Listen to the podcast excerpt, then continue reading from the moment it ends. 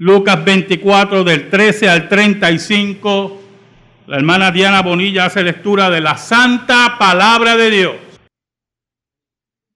Dice así la palabra de Dios. Y aquí dos de ellos iban el mismo día a una aldea llamada Emaús, que estaba a 60 estadios de Jerusalén, e iban hablando entre sí de todas aquellas cosas que habían acontecido. Sucedió que mientras hablaban y discutían entre sí, Jesús mismo se acercó y caminaba con ellos. Mas los ojos de ellos estaban velados para que no le conociesen. Y les dijo, ¿qué pláticas son estas que tenéis entre vosotros mientras camináis? ¿Y por qué estáis tristes?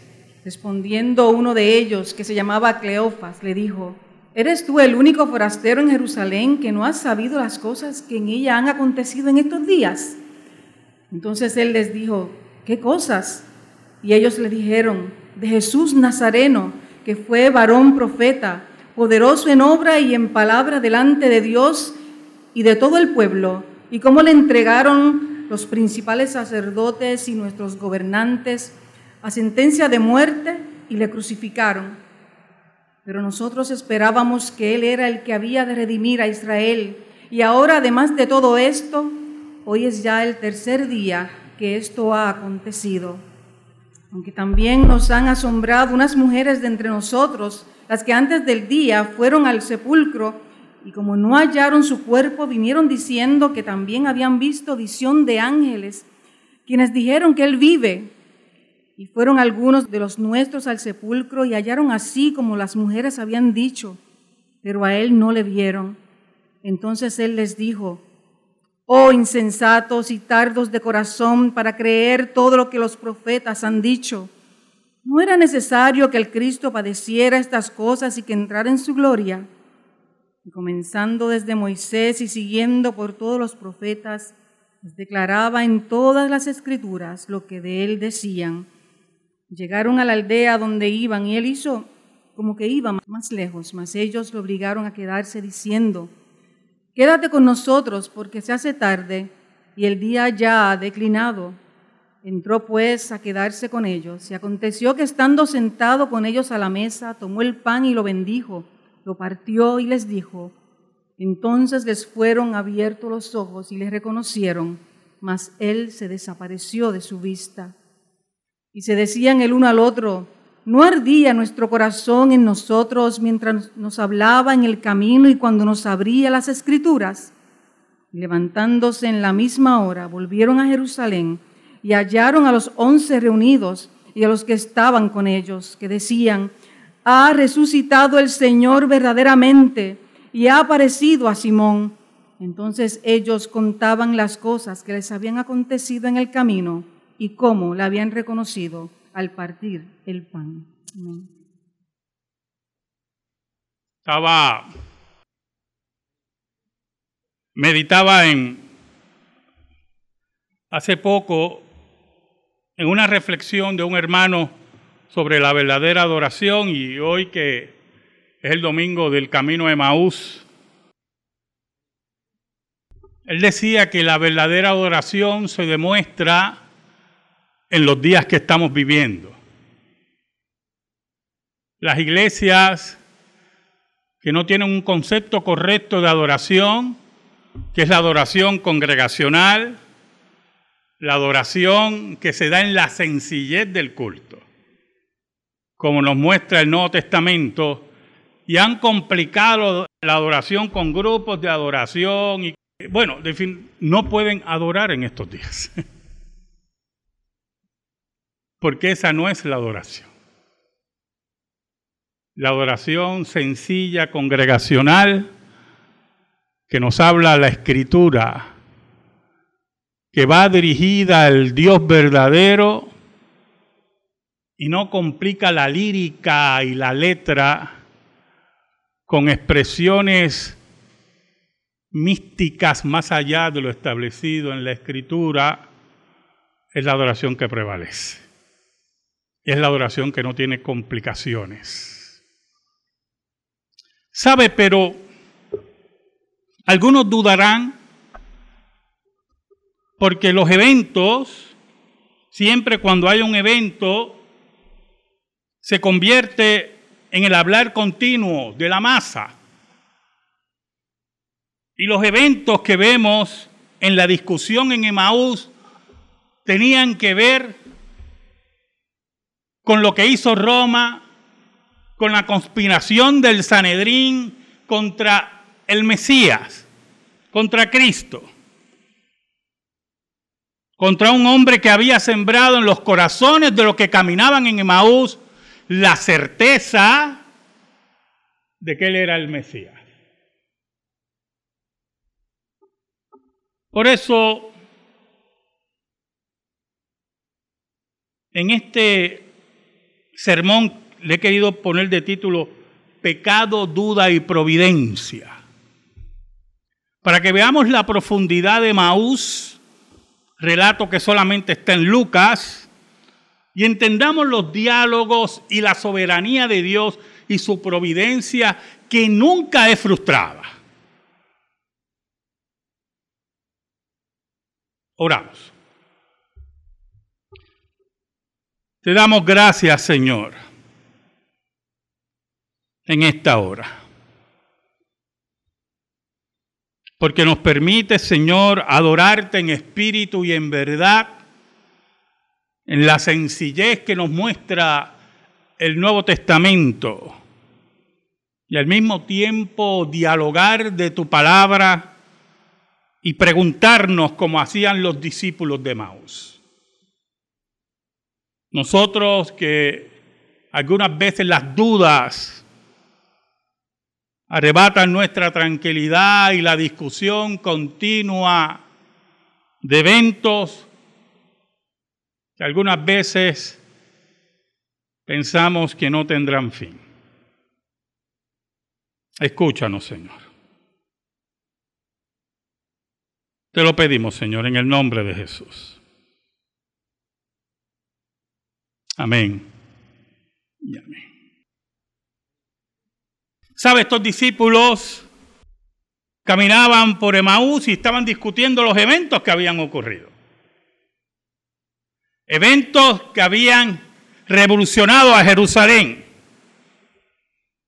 Discutían y vemos más adelante que era una discusión en medio de la duda, como si hubieran llegado a la conclusión que habían errado identificando a Jesús como el Mesías. Dudas que iban corrompiendo las bases a las cuales se habían aferrado días anteriores. Posiblemente contradicciones en la discusión, pero caramba, él decía esto y pasó esto y hacía esto y no pudo hacer esto. Yo me imagino la discusión, oye hermano. Y en medio de toda esa discusión en el camino de Maús aparece Jesús. En medio de ellos. Y lo interesante de esa aparición, mire los versículos 15 y 16 del capítulo 24, dice, sucedió que mientras hablaban y discutían, usted imagínese el diálogo, ¿verdad? Oye, nosotros queríamos que iba a ser el Mesías, pero murió crucificado como un criminal, pero tantos milagros que hacía, yo me imagino todo el diálogo, toda la duda en su cabeza.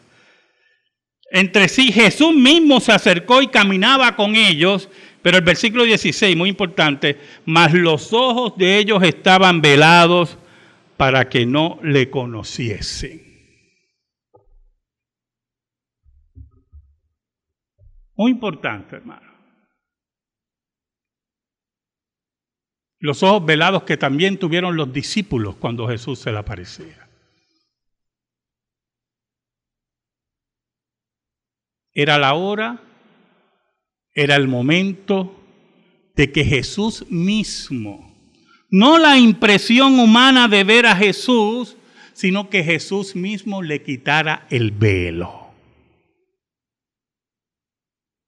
Que los actos soberanos de Dios no solamente se vieran en el Gólgota, sino en los procesos posteriores al Gólgota. Dios no quiso revelarse Sus ojos estaban velados.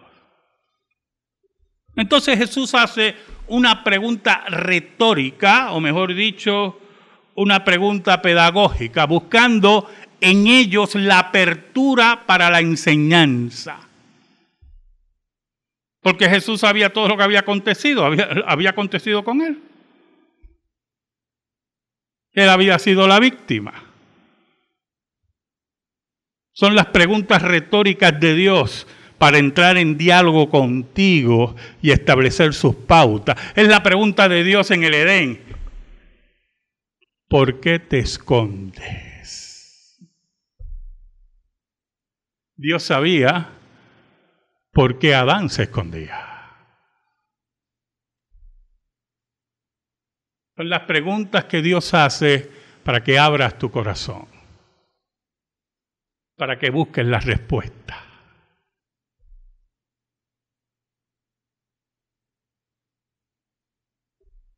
El versículo 18, ellos respondieron, dice uno de ellos que se llama Cleofas, le dijo, ¿eres tú el único forastero en Jerusalén que no ha sabido las cosas que en ella han acontecido en estos días? Y mire cómo ven a Jesús, lo ven como un forastero.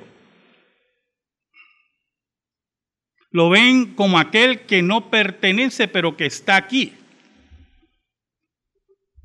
lo ven como alguien enajenado. Tú eres el único que no sabe lo que ha pasado aquí.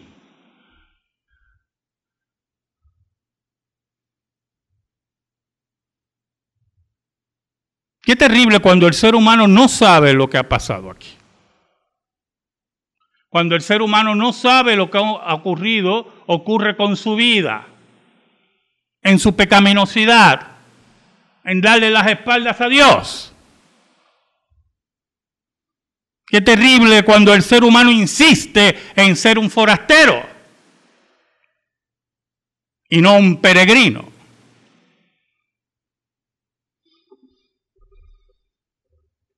Entonces Jesús nuevamente establece la pregunta retórica o la pregunta pedagógica para establecer el diálogo. Entonces les dijo, ¿qué cosas? ¿De qué me hablas?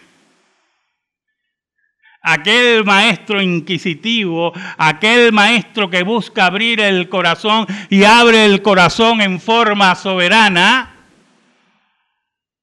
mediante en el diálogo de pregunta y respuesta.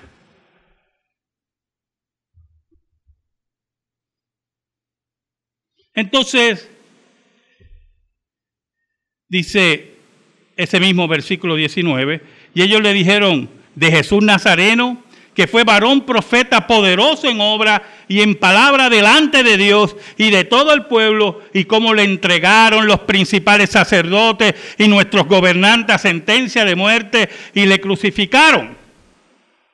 Entonces establecen unos sellos sobre Jesús. Tú no has sabido de este gran profeta, mire la afirmación, de este gran profeta, poderoso en obra, o sea, lleno de grandes milagros y en palabra, dan predicador y maestro de parte de Dios, que le enseñaba al todo el pueblo. Entonces el versículo 20, escuche bien, nos habla del diálogo que ellos tenían, la contradicción para ellos y cómo le entregaron los principales sacerdotes y nuestros gobernantes a sentencia de muerte y le crucificaron. Este que es gran profeta, poderoso de obra, poderoso maestro, es entregado como un vil criminal. No solamente por el imperio romano, sino por el inútil Sanedrín. Y ahí nos habla del diálogo que tenían ellos. De la incógnita que había en su corazón.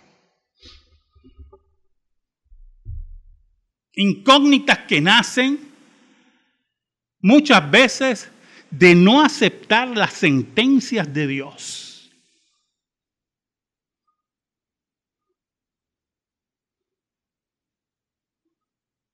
Escuche lo siguiente. El versículo 21 nos habla de la duda. Por eso le dije duda, pecado y providencia. Pero nosotros esperábamos. ¿Cómo que nosotros esperábamos? Nosotros esperábamos que Él era el que había de redimir a Israel. Y ahora además de todo esto, hoy es el, ya el tercer día que esto ha acontecido. Nosotros esperábamos, con todo lo que acabamos de describir, que Él fuera el Mesías de Israel. En pocas palabras, ya no lo esperamos tanto. Posiblemente nos equivocamos. La duda está sembrada en nuestros corazones. Fue asesinado en cruz cruenta. El imperio lo lleva allí. El inútil Sanedrín lo lleva allí. Por lo tanto, el concepto mesiánico que teníamos en nuestros corazones ha desaparecido.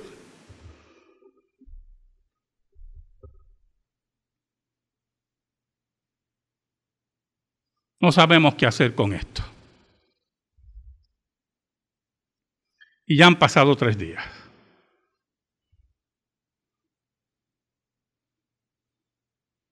El versículo 22 nos habla de que la duda, esa duda profunda, mina la esperanza también. El versículo 22 dice, aunque también nos han asombrado unas mujeres de entre nosotros, las que antes del día fueron al sepulcro, y como no hallaron su cuerpo, vinieron diciendo que también habían visto visión de ángeles, quienes dijeron que él vive. Y fueron algunos de los nuestros al sepulcro, y hallaron así como las mujeres habían dicho, pero a él no le vieron. Mira qué interesante.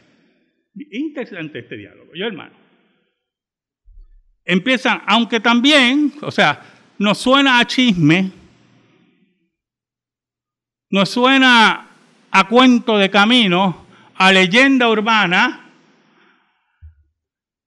de unas mujeres que vieron ángeles,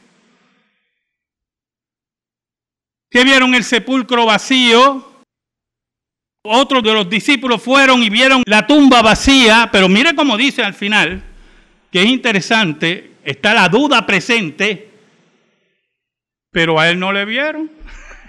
¿Usted no ha oído eso? Oiga, nos cuentan todo esto, le dicen al forastero, nos dicen todo esto. El Mesías que creíamos que era Mesías, Aquel que había hecho grandes milagros, ahora nos dicen que resucitó, pero nadie lo ha visto. En pocas palabras, no nos vengan con ese cuento. La duda que lleva a la pecaminosidad. La duda que niega la soberanía de Dios.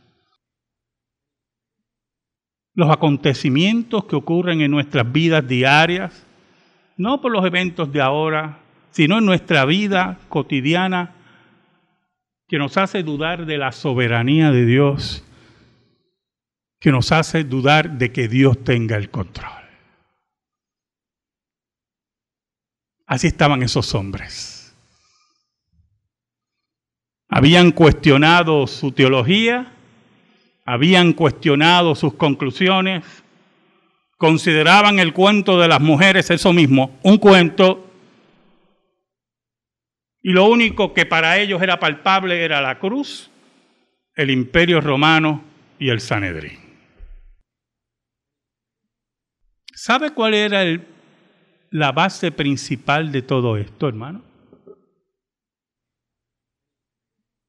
¿Cuál era la zapata de la duda terrible de ellos, de la pecaminosidad de ellos.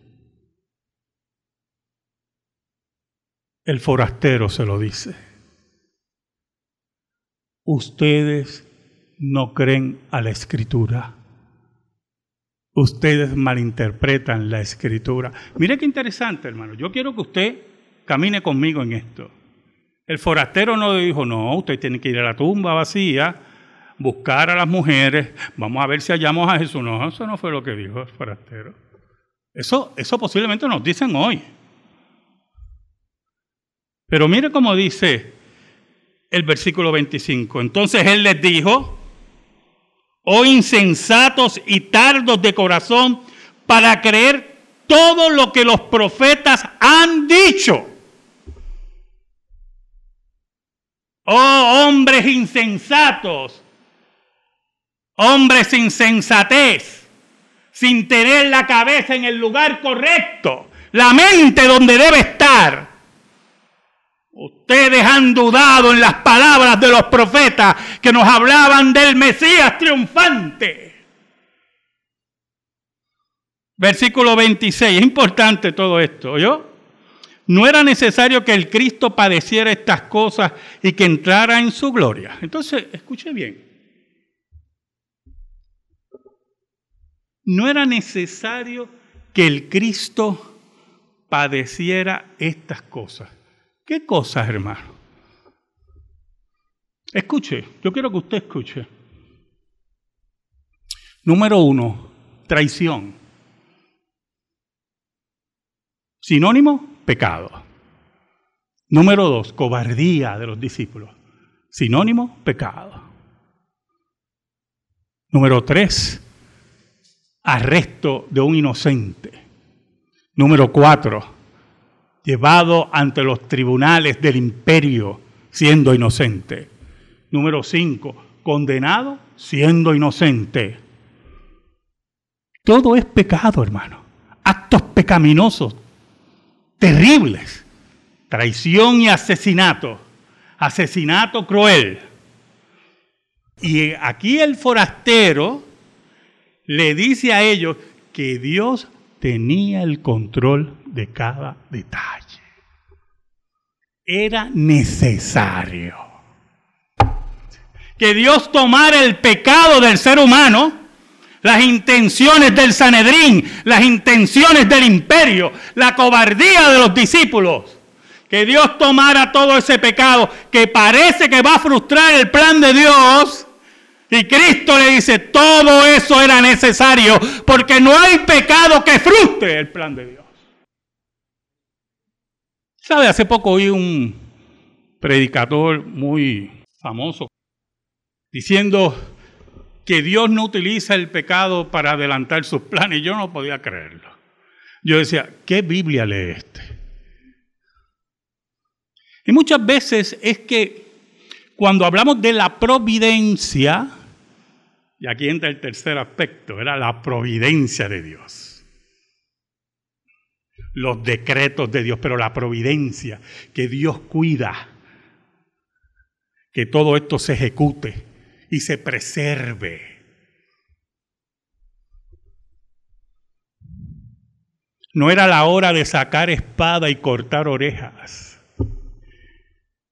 Era la hora de aceptar el plan de Dios. Y yo me preguntaba, ¿de dónde Él saca esas cosas? Es que se confunden con la providencia y el pecado del ser humano y no tienen una explicación y difícil explicación de cómo Dios utiliza el pecado para sus propósitos. Y por lo tanto, como no tengo una explicación, me vuelvo racionalista, como los socinianos.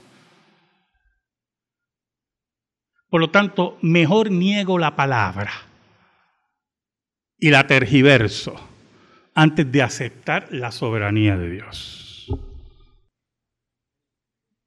Pero Jesús le llama a eso insensatez.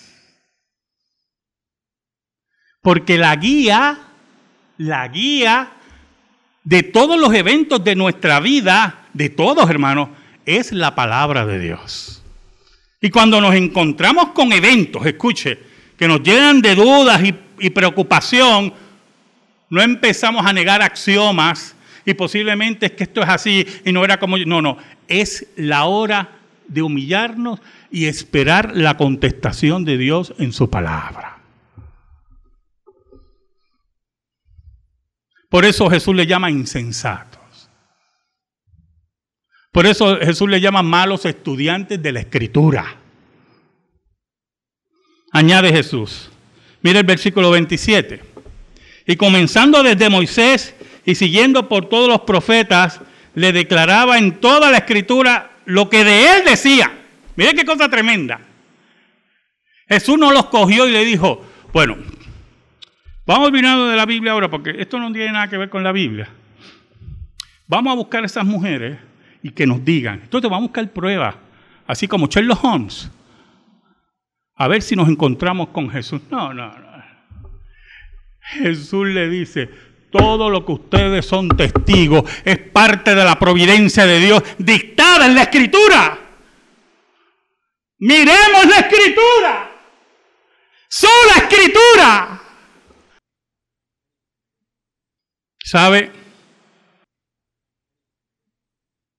Jesús siguió caminando con ellos. Pero Jesús iba a seguir de largo, dice la Biblia. Y ellos le dijeron, no, quédate, quédate con nosotros, dice el versículo 29, quédate con nosotros porque se hace tarde y el día ya ha declinado. Pero eso eran excusas de ellos, yo hermano. Eran hombres nuevos. Quédate con nosotros, tú nos has abierto los ojos. Quédate con nosotros, Jesús. Hay algo en tu enseñanza, forastero, que quema nuestra vida.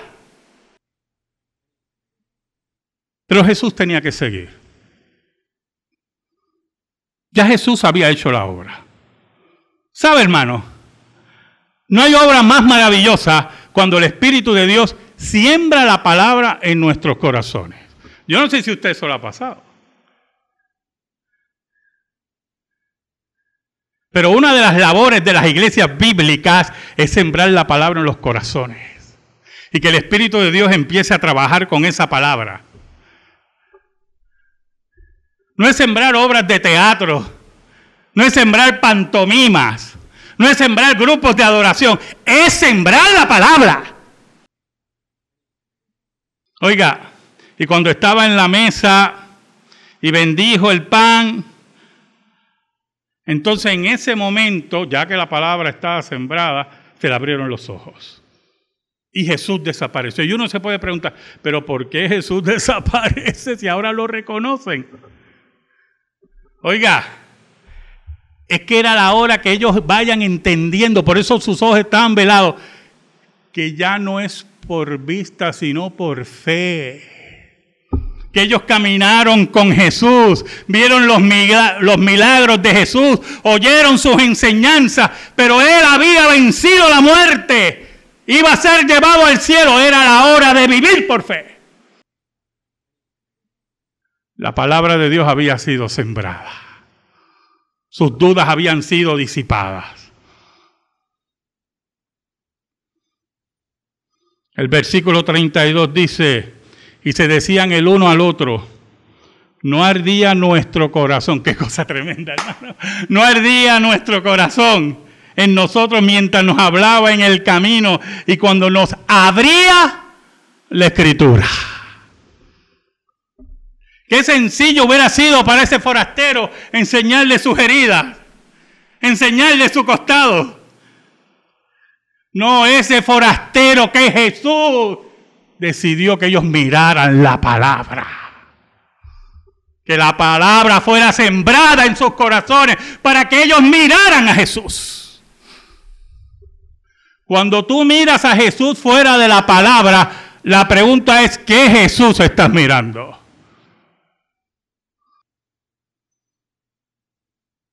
La Biblia dice que volvieron a Jerusalén y estaban hablando y decían entre ellos, el Señor ha resucitado.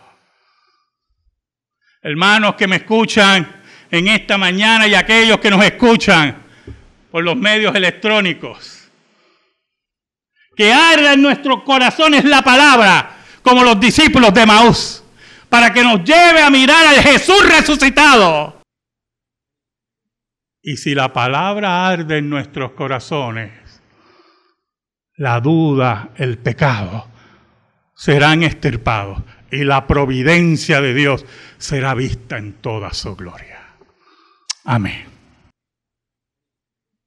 Gracias te damos, Señor. Y te pedimos, Señor, en el nombre de Jesús, Que tu palabra sea sembrada en los corazones de mis hermanos. Así como los discípulos de Maús, sea sembrada esa palabra en nuestras vidas. Por Cristo Jesús. Amén. Estamos en silencio, hermanos.